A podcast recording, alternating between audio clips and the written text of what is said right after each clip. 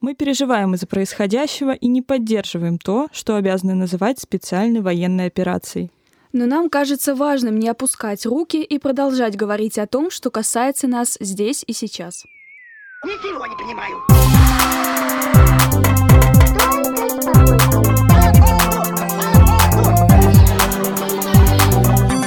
Выйди и зайди нормально.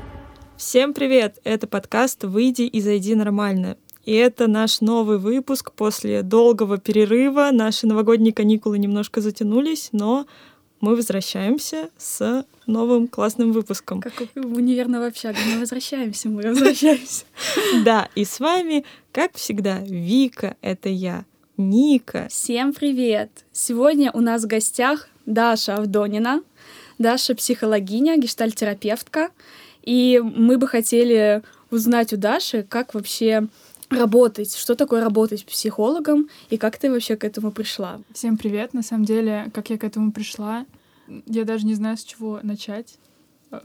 С того, какие предметы я сдавала Ну да, давай вот, например, вот как осознание это приходит. Мы обсуждали в прошлых выпусках, что оно по щелчку пальцев не приходит, конечно, кем ты хочешь стать, но вот какие-то, может быть, э, предпосылки или тяга помогать людям, вот что-то такое изнутри шло постепенно, или ты резко решила поступать, или кто-то тебе посоветовал, например. Еще бывает такое, что ты сдаешь предметы, которые можешь сдать, а потом тебе уже это начинает нравиться.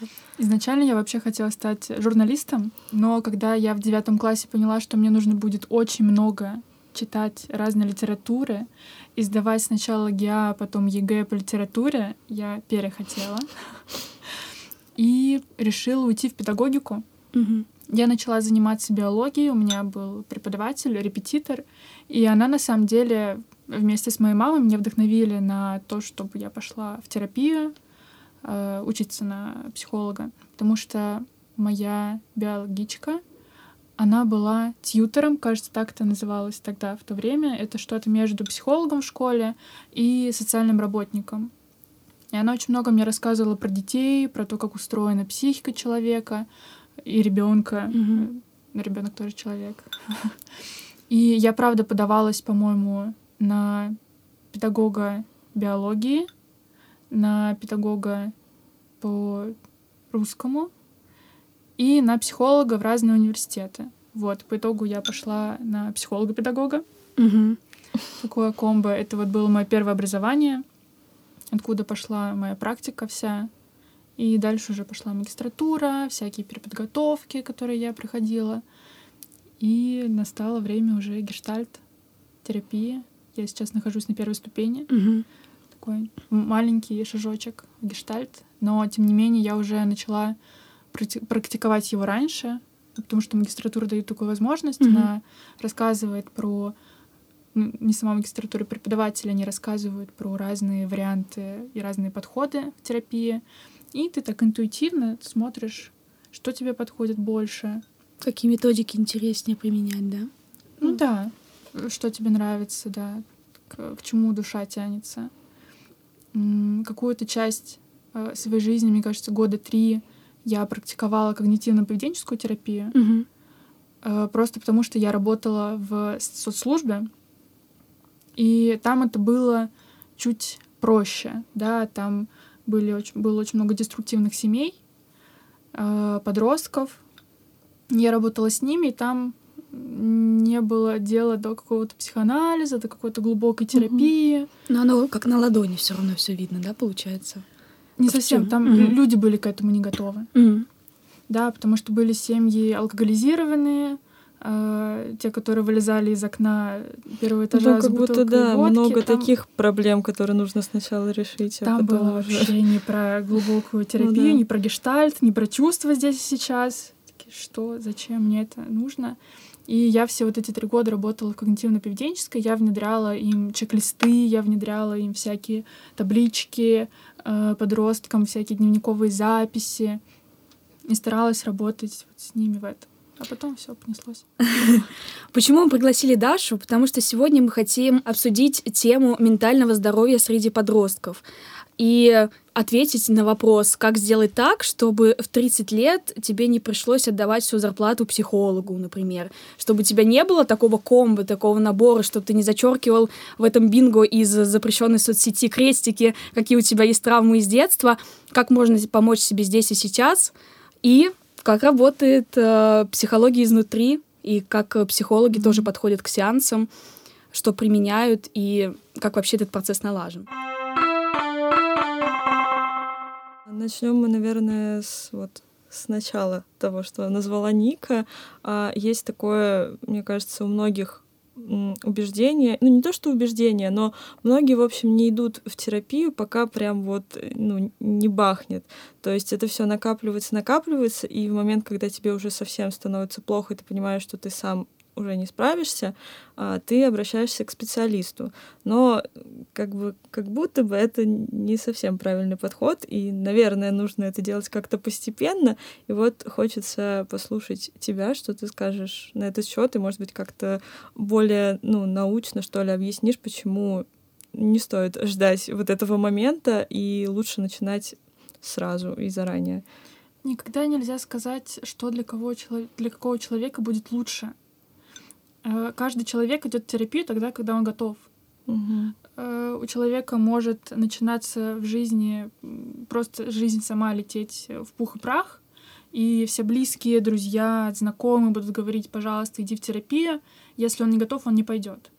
Угу. Потому что все обрастает. Ну, наша психика, она в целом нас очень хорошо защищает от э, разных стрессовых историй, а терапия, как бы кто ни говорил, это не всегда про безопасность. Там стрессово, потому что там ты открываешься, психолог, э, терапевт задает тебе неудобные вопросы. Да, это такая правда. И что терапевтические группы, что работа в терапии, она, ну, она бережная, правда.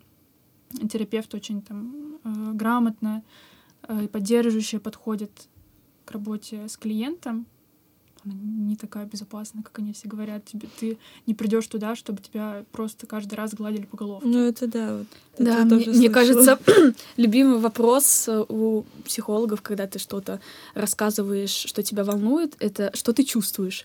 И ты сидишь и реально не понимаешь, а, какую эмоцию ты сейчас испытываешь, что говорить, и это какой-то первый шаг к тому, чтобы себя познать, и это сложно, это прям реально работа, это надо прилагать к этому усилия, чтобы это сделать.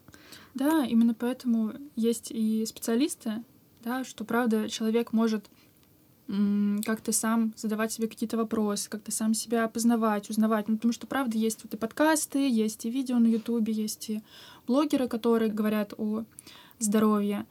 Но неудобные вопросы сам себе человек не будет задавать. Он дойдет до той определенной стенки, вот до, того, до той определенной точки, где комфортно ему вариться, где комфортно себя познавать, узнавать, а дальше он не пойдет.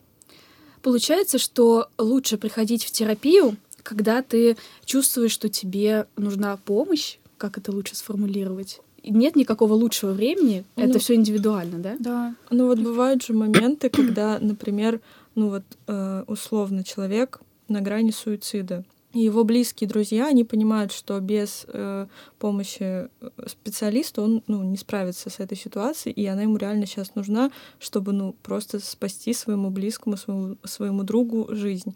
И тут как бы человек может быть не готов к тому, чтобы идти э, к специалисту, но его друзья и близкие понимают, что это надо. Вот э, что с этим моментом? Горькая правда жизни.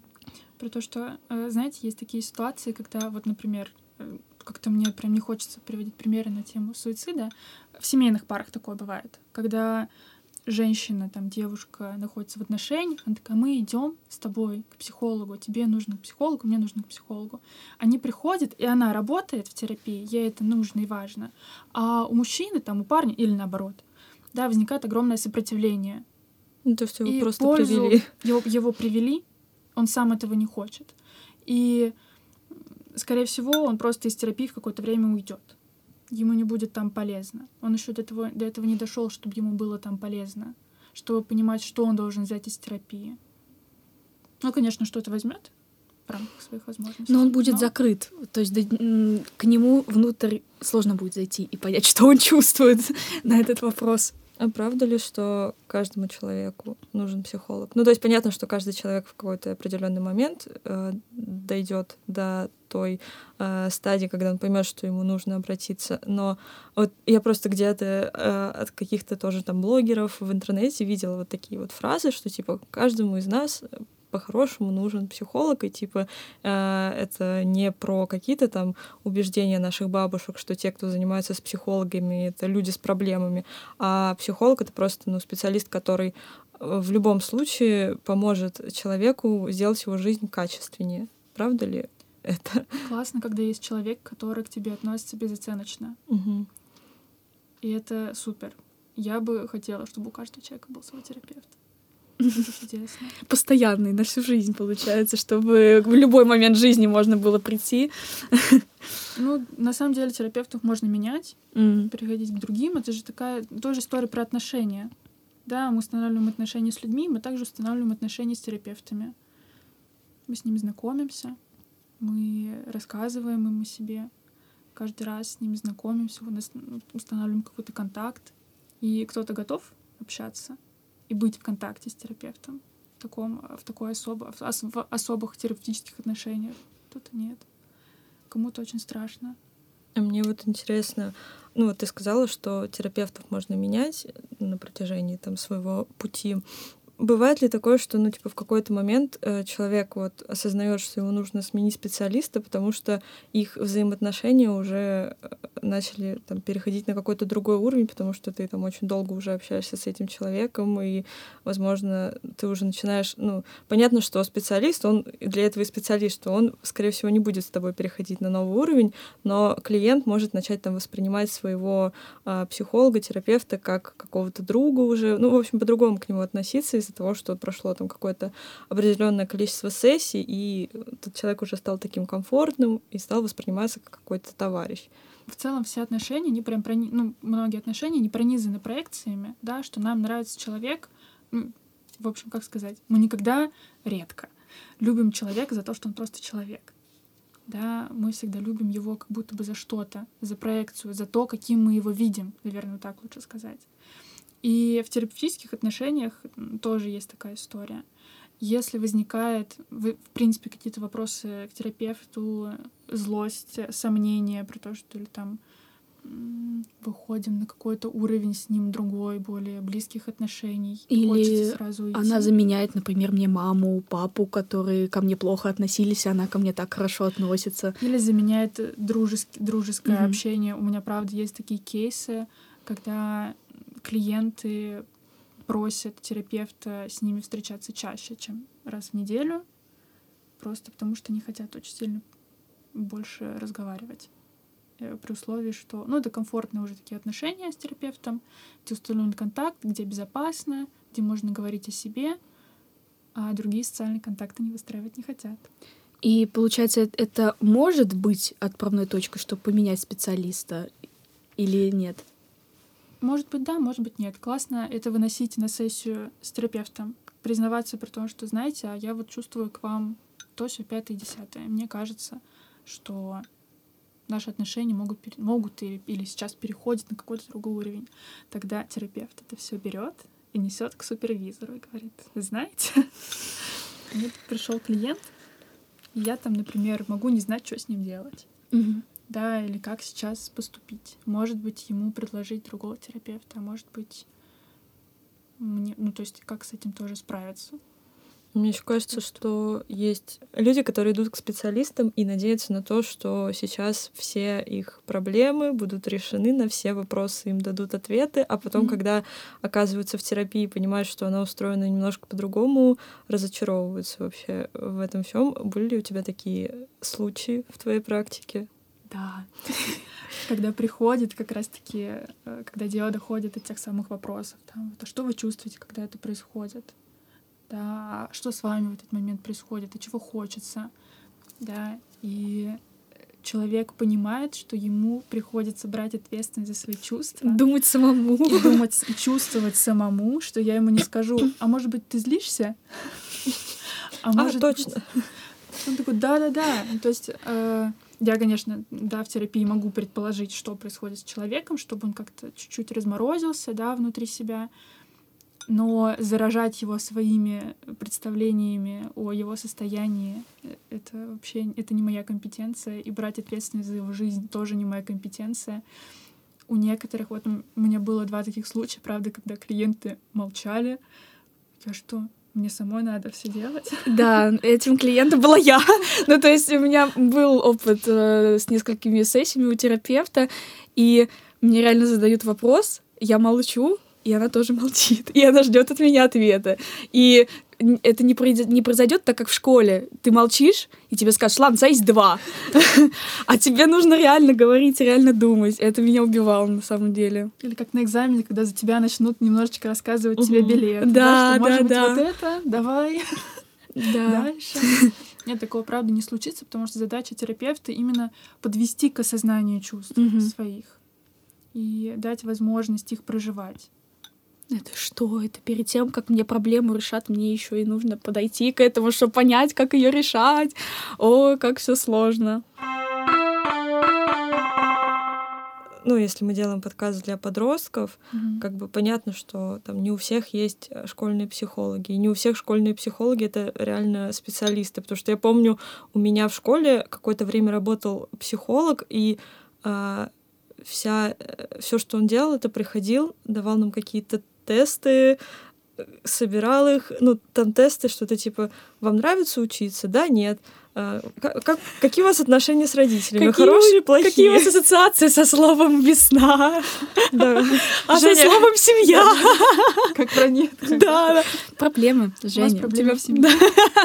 Ну да, вот на таком уровне все было, и потом она просто куда-то исчезла, и у нас в школе больше не было психолога. И понятно, что там у подростков и особо нет еще финансовых возможностей, и не все родители, понимающие к этому относятся и могут обеспечить ребенку там занятия с психологом. И до какого-то момента, ну, как бы вот этот вот выход в терапию, он как будто бы закрыт для подростков. И что можно делать, чтобы как-то помочь себе вот в таком подростковом возрасте самому там переживать какие-то свои проблемы, когда ты еще не можешь вынести их на сессию со специалистом. Возможно, вот у нас был пример про научиться говорить «нет», обозначать личные границы. Может быть, ты сможешь что-то такое в общих чертах рассказать? Я работала в школе, я была тем самым школьным психологом. Правда, я терпеть не могу э, тесты. Ну, я думаю, ты была давать. не тем самым как раз школьным психологом. Э, потому что, на самом деле, их потом нужно считать, если ты тесты, тебе нужно там ставить единичку или там что-то еще, и это все смотреть, прорабатывать. И я терпеть это ненавижу, просто вообще ужас.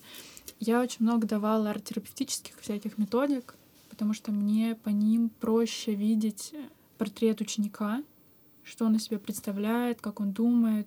Ну, не как он думает, как он чувствует, наверное, да, что с ним происходит, какой у него там уровень тревоги, то, что, правда, важно в школе знать.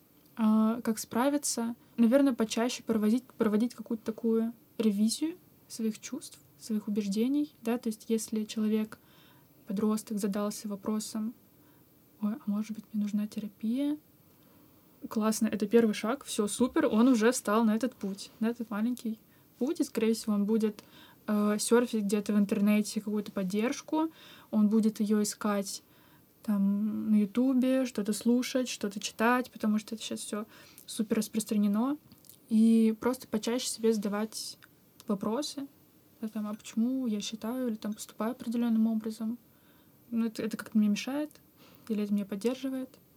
А кто меня поддерживает? А как я хочу, чтобы меня поддерживали? То есть, да, больше уходить в такую рефлексию. Классно для подростков, опять же, да, что, с чего я начала, вести какие-то дневники. Угу. Ну, я, кстати, в школе вела дневники. У меня прям... Я недавно Владу показывала, когда он приезжал в Калугу.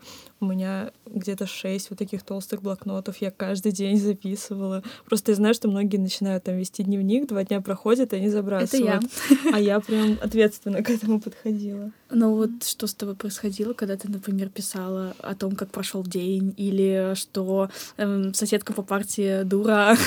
Ну, на самом деле для меня дневник это было что-то такое куда я могу выплеснуть свои эмоции. Потом я знаю, что я спрячу это очень далеко, что мама не найдет. Ну, как я надеялась, по крайней мере. Вот, и это как бы никто не прочитает, это такая моя такое место, в котором я могу вот эти все эмоции вылить и там не стесняться никого, потому что, ну, подруге ты тоже там не все расскажешь, маме mm-hmm. ты в определенной тоже степени не все расскажешь, а здесь ты как будто бы можешь полностью открыться. Вот.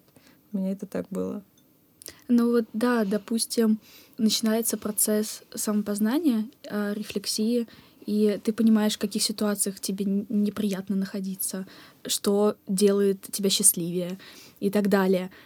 Вот как теперь в вот эти все моменты, например, отразить в окружении семьи в первую очередь и рассказать, например, ну не рассказать, а в каких-то ситуациях обозначать, опять же, личные границы, говорить маме, что мне неприятно, когда там на меня кричат, или когда а, заходят без стука, и вот это все как-то мягко, бережно донести, когда еще на тебя и давит тем, что ты просто подросток, у тебя максимализм, у тебя да, гормоны. случается так, что просто кричишь, что ты вошла, и все, и вы начинаете ссориться, ничего хорошего из этих попыток обозначить личные границы не получается. Да, вот по порядку, прям с первого этапа, наверное, близкое самоокружение — это семья, вот как э, в нем можно себя вести, когда ты уже встал как бы на путь такой саморефлексии мы не выбираем семью. Да, это правда. Да, что у нас есть, правда, возможность выбрать себе хобби, у нас есть возможность выбрать себе окружение, отказаться от какого-то окружения. А семья так не работает. И здесь тогда история просто про э, принятие и понимание того, как э, происходит взаимодействие, общение в семье. Оно зачастую всегда очень специфическое. Ну, то есть оно особенное всегда. В каждой семье. И просто смотреть, а почему мама себя так ведет? А что я могу с этим сделать? Да, дети зависят финансово от своих родителей, и все. Ну, то есть они не могут съехать никуда. Ну, ментально еще такая все равно привязанность есть, пока Конечно. ты не пошел сепарацию. Просто как бы можно сесть один раз и с семьей поговорить. Вот смотрите, я тут задумался, а вот когда вы пять дней в неделю заходили ко мне без стука, я чувствовала, что я злюсь, что мне неприятно. Можете так, пожалуйста, больше не делать? Допустим, так можно сделать или как? Или более естественные какие-то пути есть? Да, это скорее более естественный путь, да, про то, что сказать, мам, не заходи в комнату ко мне. Да, я знаю, что дети многие вешают такие типа таблички. Да, Do not disturb. Да, я мечтала заходить. всегда, чтобы у меня был замок, у меня его не было, у меня просто дверь типа открывается, закрывается. Я вот делала такие таблички, но это не сильно помогало. Да, у меня есть замок, который открывается с такой стороны. Да, это правда, грустная правда, но это грустная правда не про, не про детей, это грустная правда про родителей про то, что если они такие, если у них такая организация личности, что они хотят нарушать границы, они будут это делать. Mm. И если им сказать, что тебе что-то некомфортно, тебе правда может прилететь. Что? В смысле некомфортно? Я тебе, не знаю, вот что мне сейчас в голову лезет, кормлю, пою и вообще... Неблагодарный. Да, неблагодарный. Здесь, или не знаю, здесь ничего твоего нет. Боже, это какое-то ужасное бинго.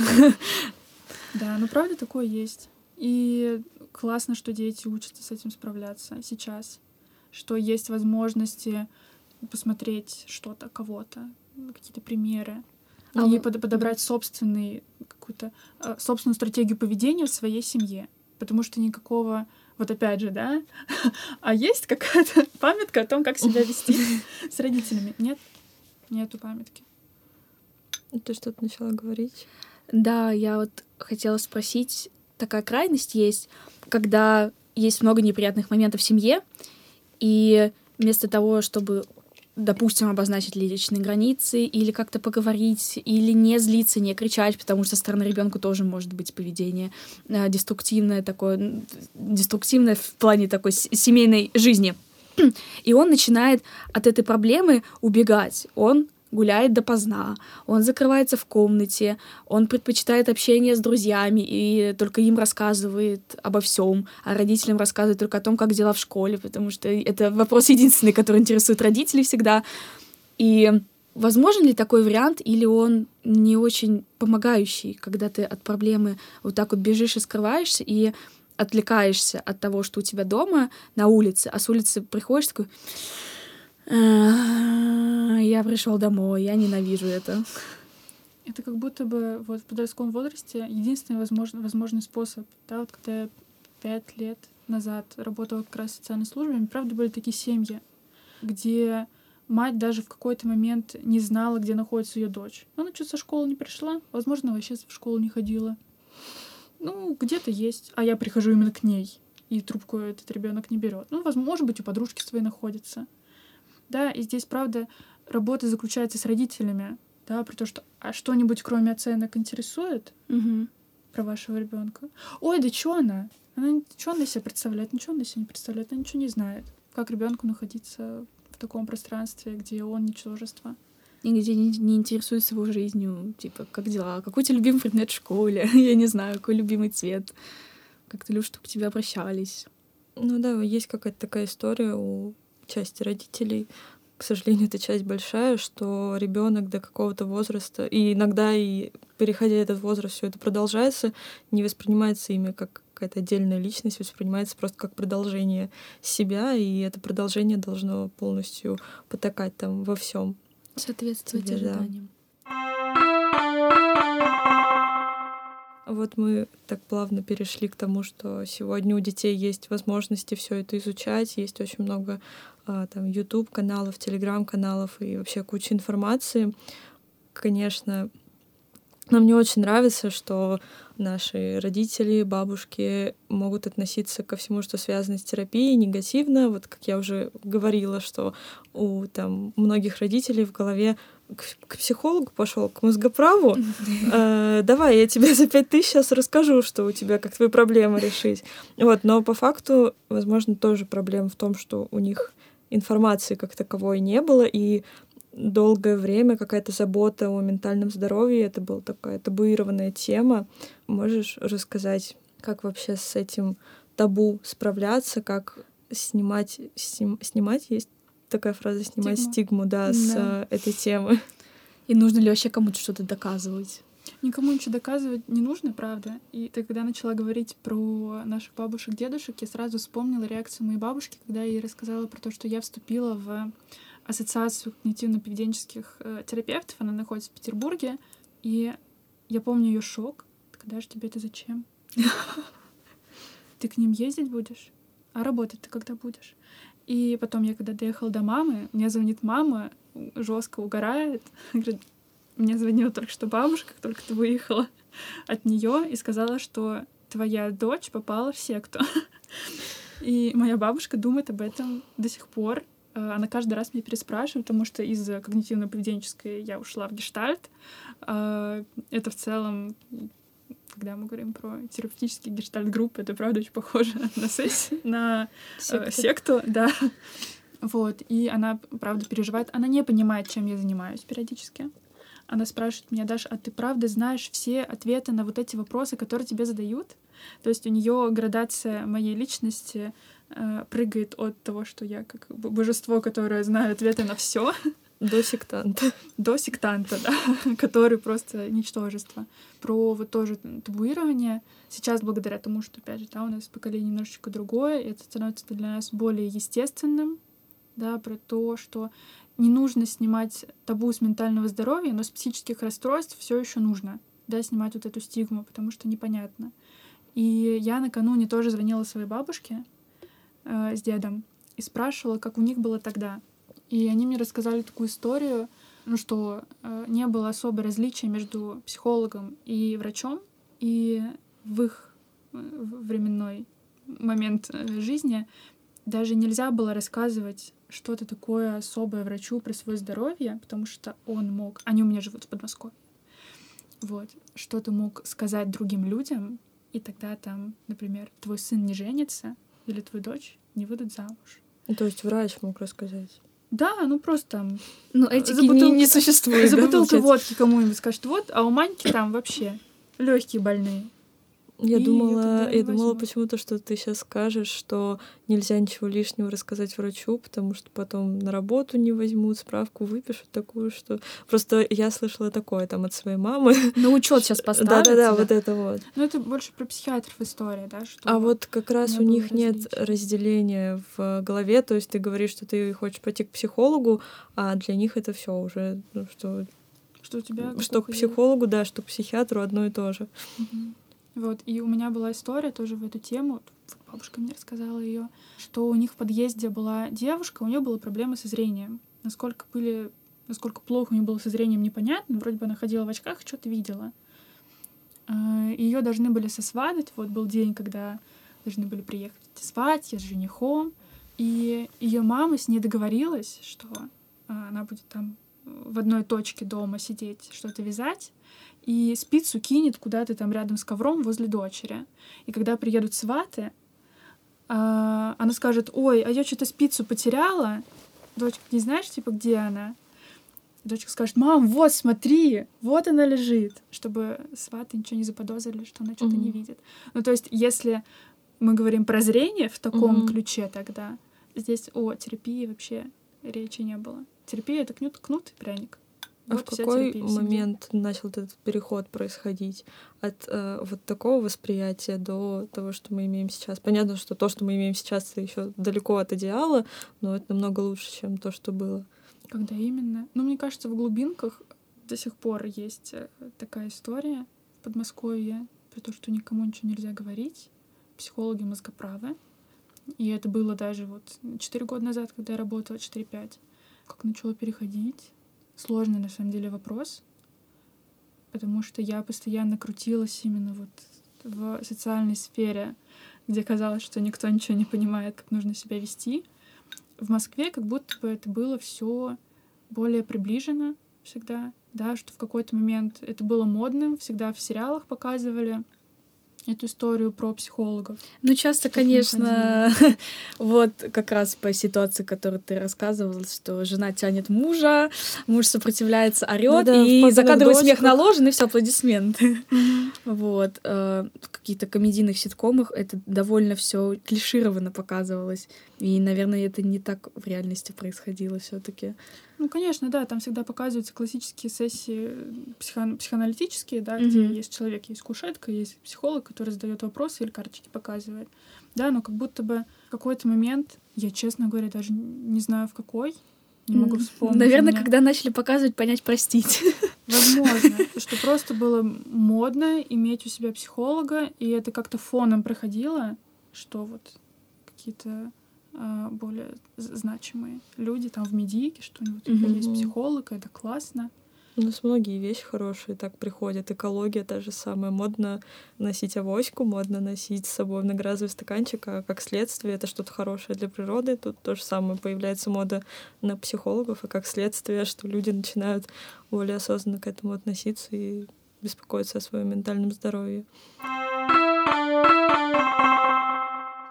Вот как у твоей бабушки есть такое представление, что ты всезнающий Бог, который ответит на все вопросы. Я думаю, у многих людей иногда складывается впечатление, что психологи — это вот люди без вообще ментальных проблем, это люди полностью чистые от всего этого, потому что раз они помогают другим людям справиться со своими проблемами, то значит, у них все должно быть хорошо. Но я понимаю, что это, скорее всего, не так, и вот хочется тебя послушать. Это правда не так, э, потому что есть э, наша терапевтическая часть, да, которой мы работаем, и есть человеческая часть. И правда, когда рушится человеческое, когда всегда есть какие-то проблемы, да, всегда есть э, травмы, которые с детства, какие-то текущие вопросы и переживания. Это может рушить часть терапевтическую, да, что, например, если я буду переживать очень жестко расставание, например, или утрату, какого-то близкого человека, ну вот что-то такое очень тяжелое, скорее всего, я возьму отпуск, и я не буду заниматься консультированием, потому что мне самой нужно пережить какие-то чувства, мне самой нужно с этим справиться. Э, для того, чтобы терапевтическая часть была более крепкой, нужны супервизоры, да, потому что поначалу они рассказывают и помогают тебе э, выстраивать и делать более устойчивую эту часть, да, справляться с разными сомнениями, чтобы э, ты был хорошим терапевтом, да, чтобы всегда поддерживал клиента, э, дай бог что-то ему не сказать, не, не мутюкнуться, не дай бог на сессии, это же так страшно. Это не страшно.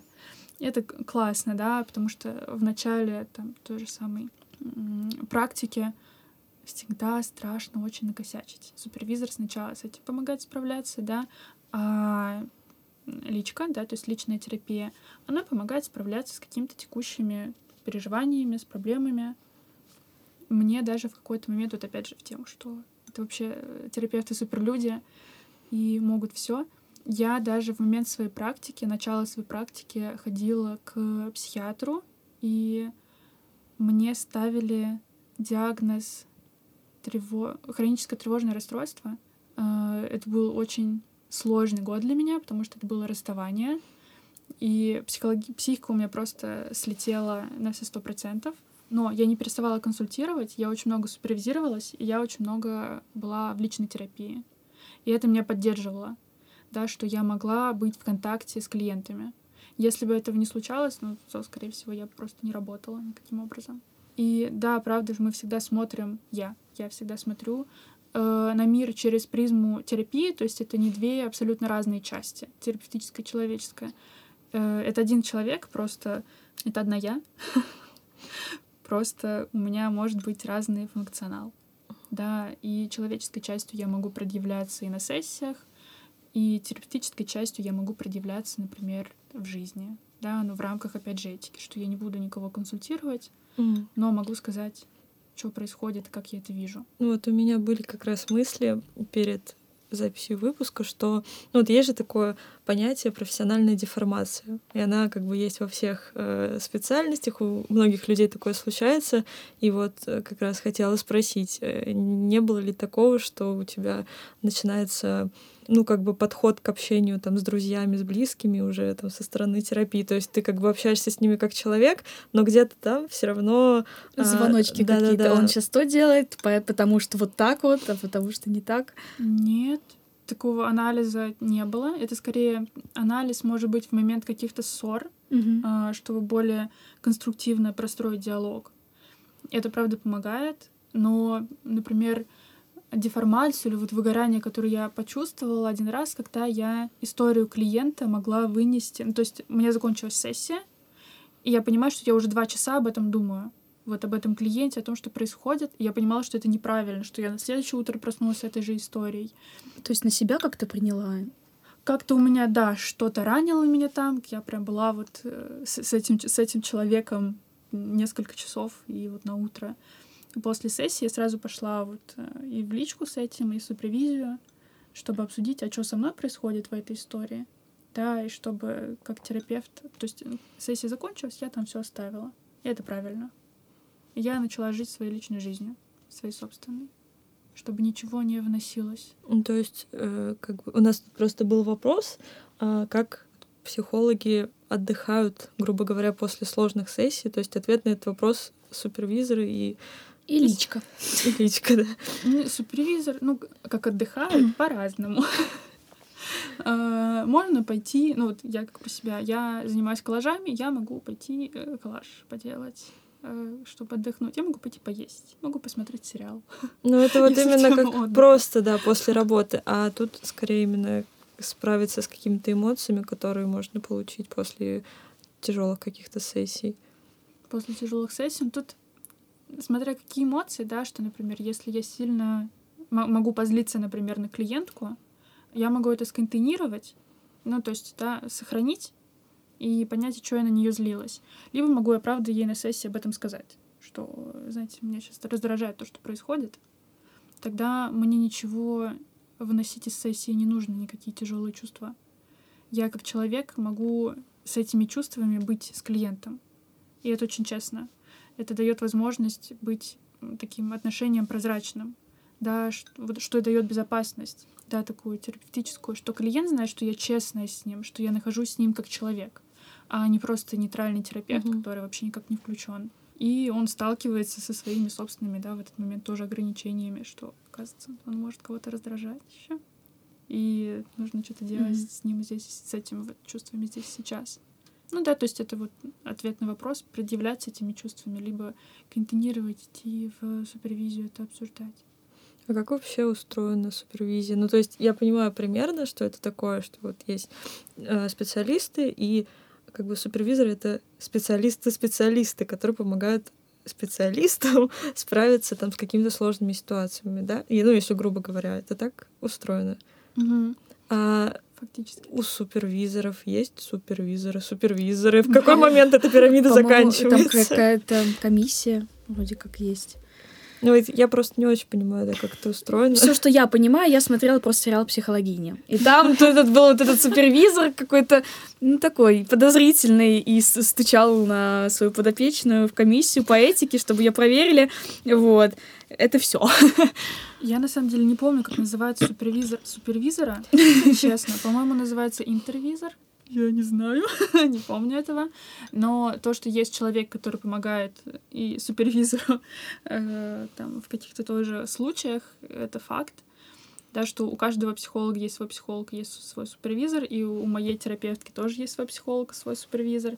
Есть еще супервизорские группы, да, где есть какое-то количество терапевтов, которые приходят и обсуждают какой-то клиентский кейс, где ты можешь получить не только видение со стороны супервизора, что происходит, но и чувства остальных терапевтов, да, что э, они там делятся и своими чувствами по отношению к тому, что ты рассказал, своими фантазиями, что происходит там у клиента, как они это себе представляют с их стороны.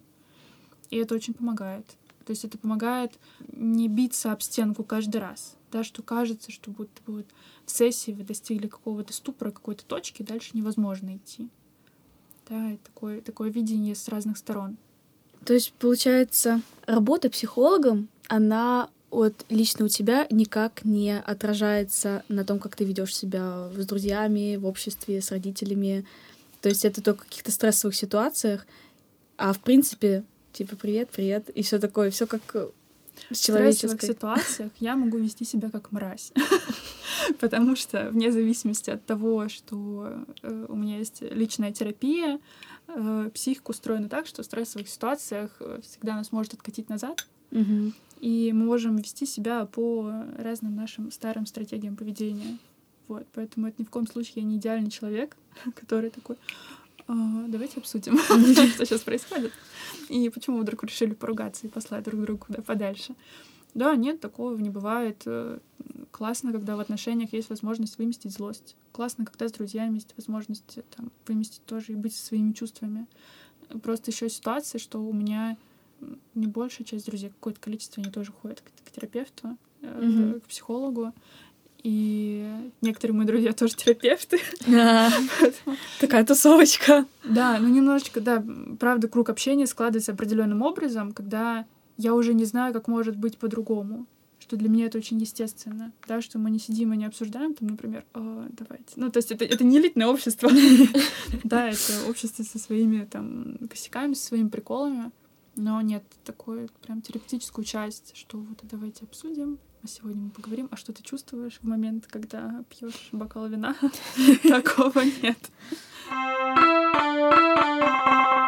Я сейчас еще вспомнила, что мне встречались в Инстаграме блогеры, вот эти вот, э, которые рассказывают, что они все там чуть ли не дзен постигли, что они занимались с терапевтами, что они супер проработали себя, и вот я такая вся крутая проработанная. И у меня в связи с этим возник вопрос, бывает ли такое на самом деле, или терапия — это то, что идет с тобой по жизни, и какие-то моменты ну, ты к ней возвращаешься, или ты реально вот прошел какой-то путь, и все, супер, ты крутой человек. У меня, кстати, было так, что я начинала терапию по определенной проблеме, и было такое, что мне психологиня сказала, за какой срок примерно, за сколько сессий можно э, именно эту проблему как-то не устранить, а почувствовать себя как-то по-другому и все такое. И я такая, ого, есть какой-то типа график, вы не будете с меня целый год тянуть бабки из-за этой проблемы, вот. И это как, я удивилась. Знаешь, типа лечение, там какой-то болезни тоже да. есть определенное количество процедур. И я так поняла, что э, вот этот срок есть, а потом, если вдруг тебя там откатит, ты всегда можешь написать или там назначить сессию дополнительную по этой проблеме. И каждую как будто такую микротравму нужно разбирать отдельно, наверное. Ну, на самом деле, да, запросы, которыми приходят клиенты в терапию, это просто ящик Пандоры. Угу. Да, то есть человек может прийти с прокрастинацией или с тем, что я не знаю, чем я хочу заниматься по жизни. А по итогу мы можем разбирать, не знаю, что вы никогда не хвалили в детстве. Угу. Да, вот отношения с матерью. например. И это будет вполне логичным, э, вполне логичной темой э, для терапии, хотя казалось бы, с чем он пришел. Что как будто мы должны ему хобби подбирать все вместе. А как понять э, вообще, ну, к какому именно специалисту идти? То есть вот ну, людям, которые не углублены во всю эту информацию, как понять, э, тебе нужно сейчас идти к психологу или ну, тебе лучше обрати- обратиться уже к психотерапевту? Или э, я слышала такое вот мнение, что в, любом случае начинать с психолога стоит, и потом уже появится понимание, нужно ли идти уже к другим специалистам. Мгм. Как вот это определить, к какому э, специалисту сейчас прийти? Куда тянет больше, на самом деле? Э, Психолог может отфутболить к психиатру. Ну, нет, отфутболить, наверное, очень грубое слово, да, порекомендовать пойти к психиатру. Э, Психиатр может отправить к психологу, да, отправить э, ну, просто в долгосрочную терапию, да, предложить. И человек всегда выбирает, как ему будет удобнее, комфортнее, чего он хочет на самом деле. Потому что очень много раз я встречала, что когда люди сталкиваются с какими-то ментальными своими ранами и проблемками, они хотят сразу получить медикаменты у психиатра, ну, чтобы все пофиксить, чтобы было все хорошо. Мгм.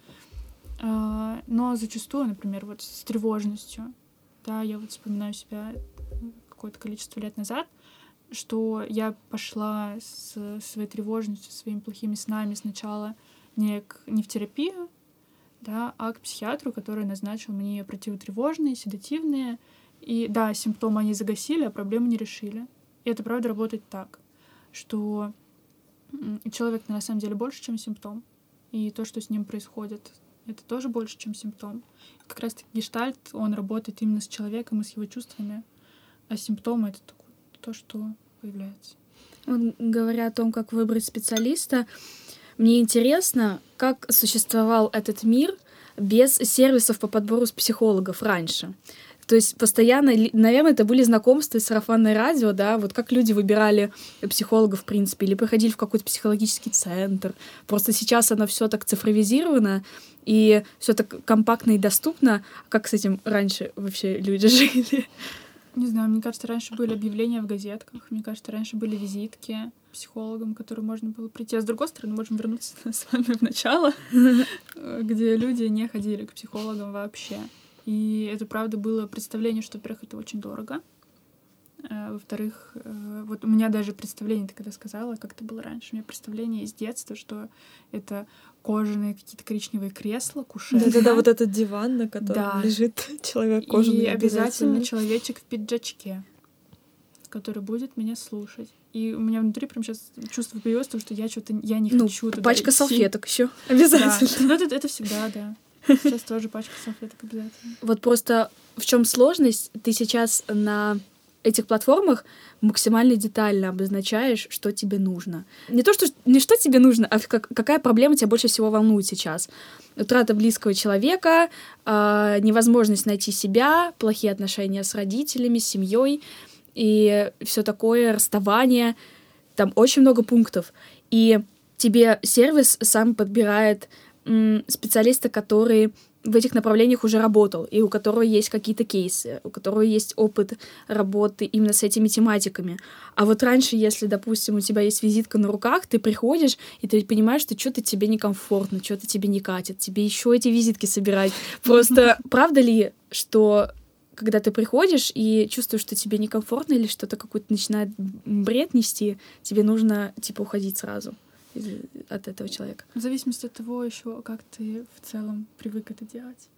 Да, например, я знаю, что если мне что-то не нравится, я об этом скажу. Если за этим не последует каких-то изменений, после которых мне ст- стало бы комфортнее, я уйду. Да, и что правда в терапии можно говорить о том, что сейчас тебе не нравится, или становится некомфортно, или ты злишься, или не знаешь, что сказать э, психологу. А уйти по-английски это значит остаться с какими-то своими чувствами, которые ты никуда и не расположил. Ну, то есть у тебя что-то возникло во время сессии с терапевтом, какая-то злость, не он, какой-то бред, ересь, которая задевает, после которой некомфортно, как-то кринж ловишь, еще что-то. И ты не можешь об этом сказать. Ну, ты с ними остаешься. Они как налет такой известковый э, оседают, и пока ты их 10 раз э, не проговоришь там с друзьями, с родителями, если есть возможность проговорить с родителями, то такой никуда не денется. Но вот еще с другой стороны, с внутренней посмотреть, со стороны психолога самого, мы вначале сказали, что терапия это сложно всегда. Это работа, она тебя вот нагружает и заставляет думать, искать какие-то пути. И тебе не всегда нравится то, что психолог говорит. И, например, если э, ты пришла с проблемой там расставания с молодым человеком, а тебе психолог не говорит, что он дурак, твой бывший. И ты такой, да что ты какой-то бред, как? Он же дурак. И идет менять специалиста. Я не знаю, просто я ну, типа, где, со стороны... где эта грань да. между тем, что ты не можешь, в принципе, принять, что терапия — это непросто, и между, тем, и между тем, что действительно это не твой специалист, и тебе нужно его осознанно поменять, потому что что-то не так идет. Вот именно что осознанно поменять. Да, осознанно. Ну, то есть не на эмоциях просто, что. Потому что твой пример насчет того, что сказать, твой бывший дурак, а у меня есть такой кейс. Э, это не мой, правда. Приятельница э, ходила к терапевту тоже обсуждать своего бывшего молодого человека, и там терапевтка оскорбила ее бывшего молодого человека. Моя приятельница вышла с сессии очень возмущенная. Такая, почему? Да, да вообще-то нет. То есть с моей стороны, как э, психолога, я понимаю, что терапевт, скорее всего, просто пытался помочь выместить злость. Угу. Но не всегда это получается. Корректно. Да не обязательно, ну хотя бы какими-то способами. Угу. Да, там, может быть, вот она думает, клиент думает, что вот мне хочется такого обозвать, оскорбить, вот наругаться на него, но не может. Да, угу. может быть, стыдно, еще какие-то что-то не позволяет терапевт может помочь. И здесь, похоже, этого не случилось, да, и тогда клиент остается возмущенным. Это, ну, не случается матча здесь. Mm-hmm. Такое бывает. Можно уйти, а можно прийти на следующую сессию и сказать, знаете, вот мне не понравилось, что вы там обозвали моего бывшего молодого человека дураком. Я знаю, что он дурак, но мне почему-то не понравилось. И это классная тема для новой сессии. Всегда ли должно быть с психологом какая-то несубординация. Короче, я расскажу просто историю. Я не буду формулировать умный вопрос такой, знаете, субординация.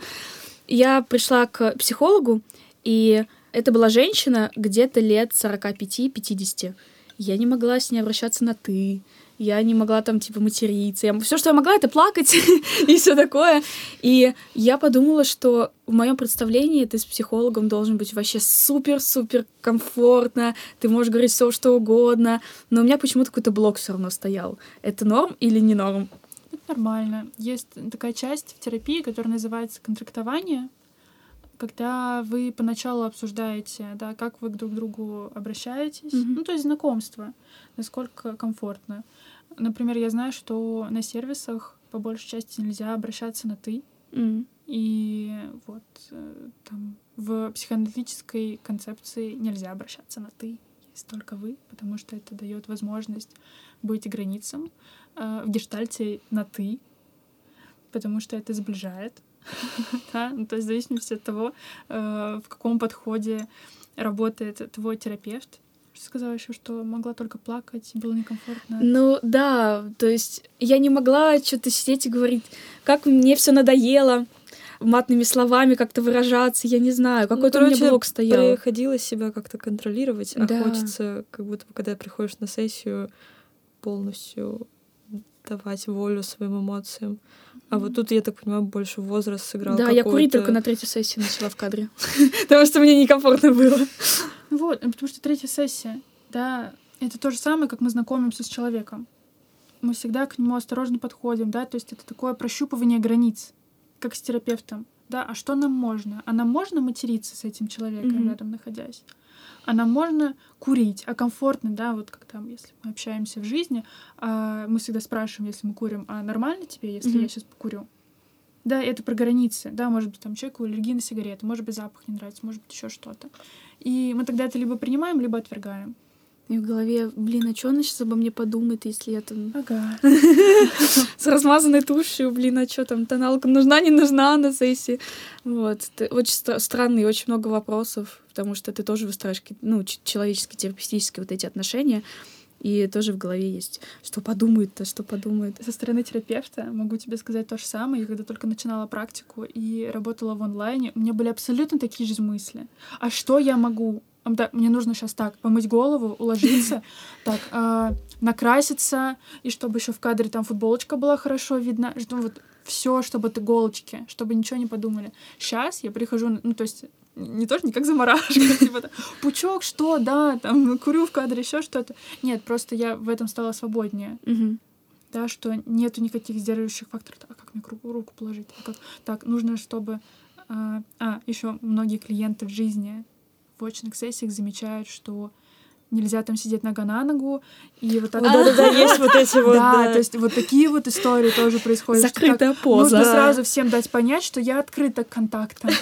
А, а я понимаю, что клиентке хочется вот так вот сжаться, когда она говорит про что-то неприятное для себя, и это нормально. Вот те телесные импульсы, которые у нас есть, нужно просто сигналы тела так под- подзамечать и им следовать. Вот ты сказала, что ты работала сначала Когнитивно-поведенческой терапии. Как вообще люди выбирают, в каком направлении им работать, и почему ты выбрала гештальт теперь? А, В гештальте очень много свободы, Мгм. во-первых, но я выбрала не поэтому.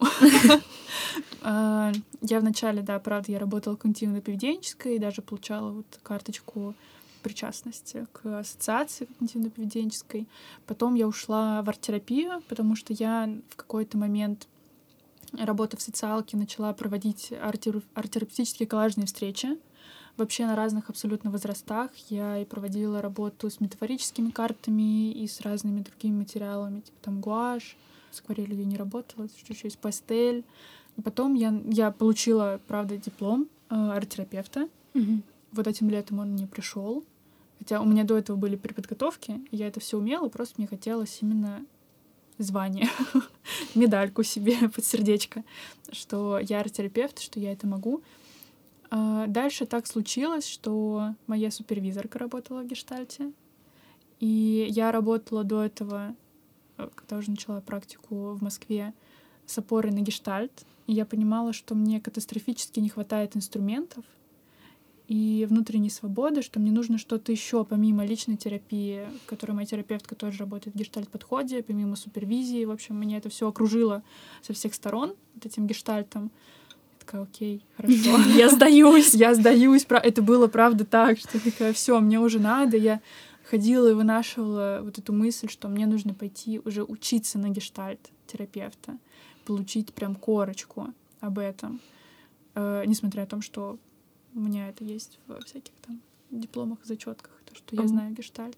А можно поподробнее про арт-терапию? Это же все таки немножко про другое. Ну, то есть, а, как, бы, как, как мы представляем себе терапию, что ты приходишь и разговариваешь. А арт-терапия — это чуть-чуть по-другому. Вот можешь рассказать, как, она это, вообще как это работает? Да. Я использую в консультациях арт-терапию как инструмент.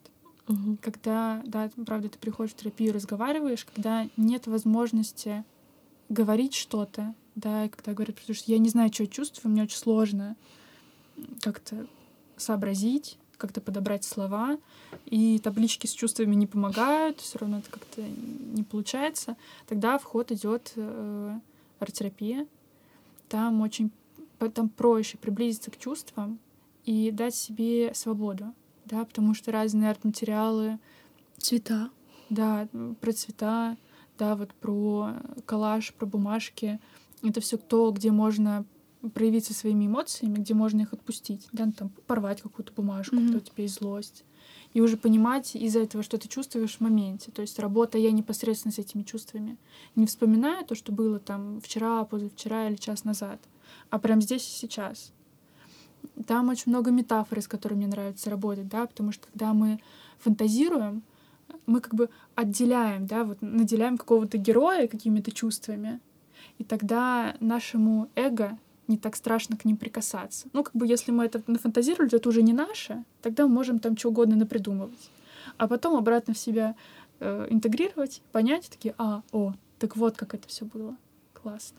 Так вот, есть ли ответ на вопрос, что я могу сделать прямо сейчас, чтобы не отдавать всю зарплату через 20 лет психологу? Какие-то шажки маленькие. Вот мы обоз... разговаривали, кстати, по личной границе для Мгм. подростков. Еще какие есть штуки. Мне не придет в голову учиться говорить нет, не обижаться, а пытаться поговорить. Вот. Как, какие Завести штуки. личный дневник, Да, Даша сказала. да. Знаешь, из твоего вопроса у меня сразу в голове возникло, да, вот, а как сделать что-то? А вот, во-первых, что ты хочешь сделать? Мгм. Да, ну, это у меня так э, к подростку вопрос. И как ты можешь это сделать? И это тогда только про него. Я не могу сказать, как ему делать лучше. Мгм. Что ему делать лучше? Я не знаю ничьей ситуации. Да, я в нее не включена. Но я могу предложить ему подумать самостоятельно, пофантазировать, дать себе возможность побольше отражаться от людей, выбрать себе то социальное окружение, то окружение, которое будет поддерживающим, которое ему нравится. Пойти в кружок какой-нибудь, найти единомышленников.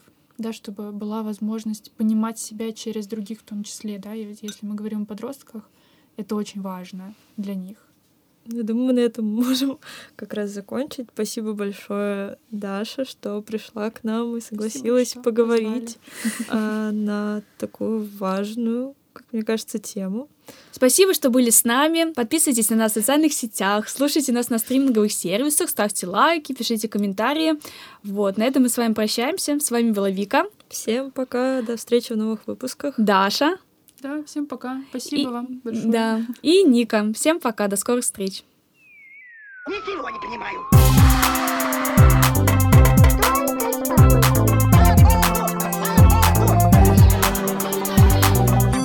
Выйди и зайди нормально.